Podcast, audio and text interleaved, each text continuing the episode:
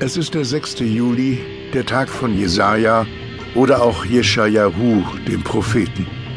Sein Buch stand bei den Hebräern an letzter, in der Bibel an erster Stelle.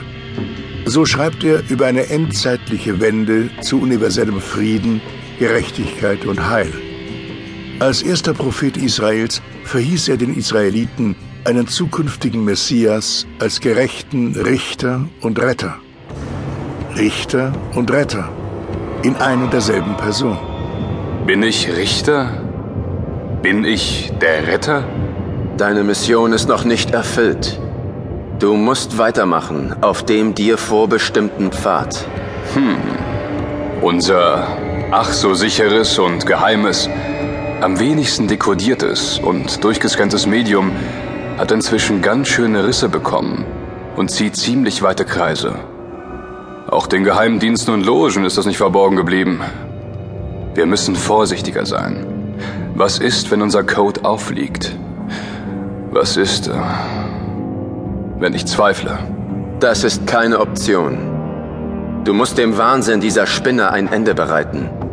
Es ist deine Pflicht. Und genau jetzt ist die Zeit zu handeln. Vertrau mir.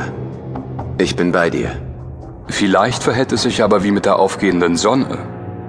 Denke an Aton, der unter Echnaton in seiner Funktion als Sonnengott zum obersten göttlichen Wesen als Weiterentwicklung des Re aufstieg.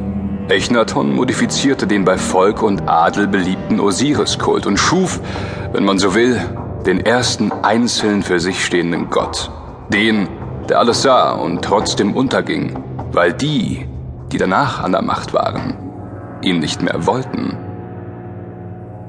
Merkst du was? Du darfst nicht zweifeln. Es ist der 6. Juli, der Todestag von Maria Goretti, einer italienischen Jungfrau und Märtyrerin, die dafür starb, weil sie glaubte, die Wahrheit zu kennen. Kenne ich sie denn auch? Der Ursprung aller Macht ist das Wort. Das Wort, das gesprochen ist. Das wahre Wort, wird durch uns zur wahrhaftigen Wahrheit. Deswegen brauchen wir ein unerschütterliches Wort, das man niemals vergessen wird.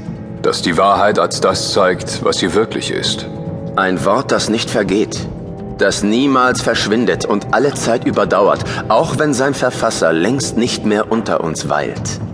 Unsere Geschichten und damit die Geschichte selbst neu zu kreieren das ist durchaus nicht und niemals verwerflich. Deswegen müssen wir die Wahrheit verbreiten, durch unseren Tod und auch über unseren Tod hinaus. Einst sagte der österreichische Schriftsteller und Pazifist Karl Heinrich Wagall, wir sterben viele Tode, solange wir leben. Der letzte ist nicht der bitterste.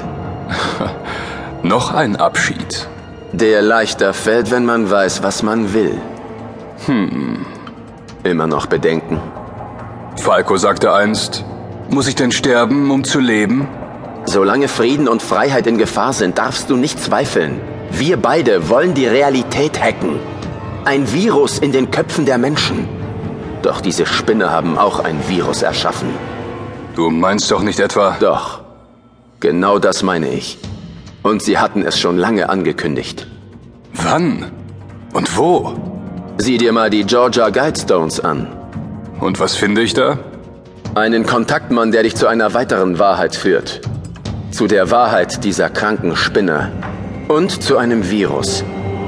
Einem Virus, das die Welt verändern kann. Und es hat schon begonnen.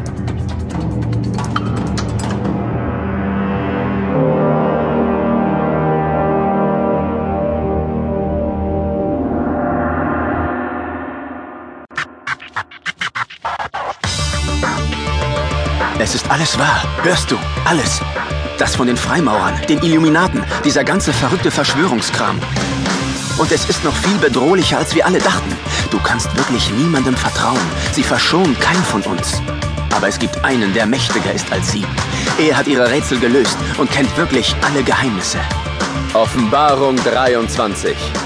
Die Wahrheit ist das Virus in uns allen.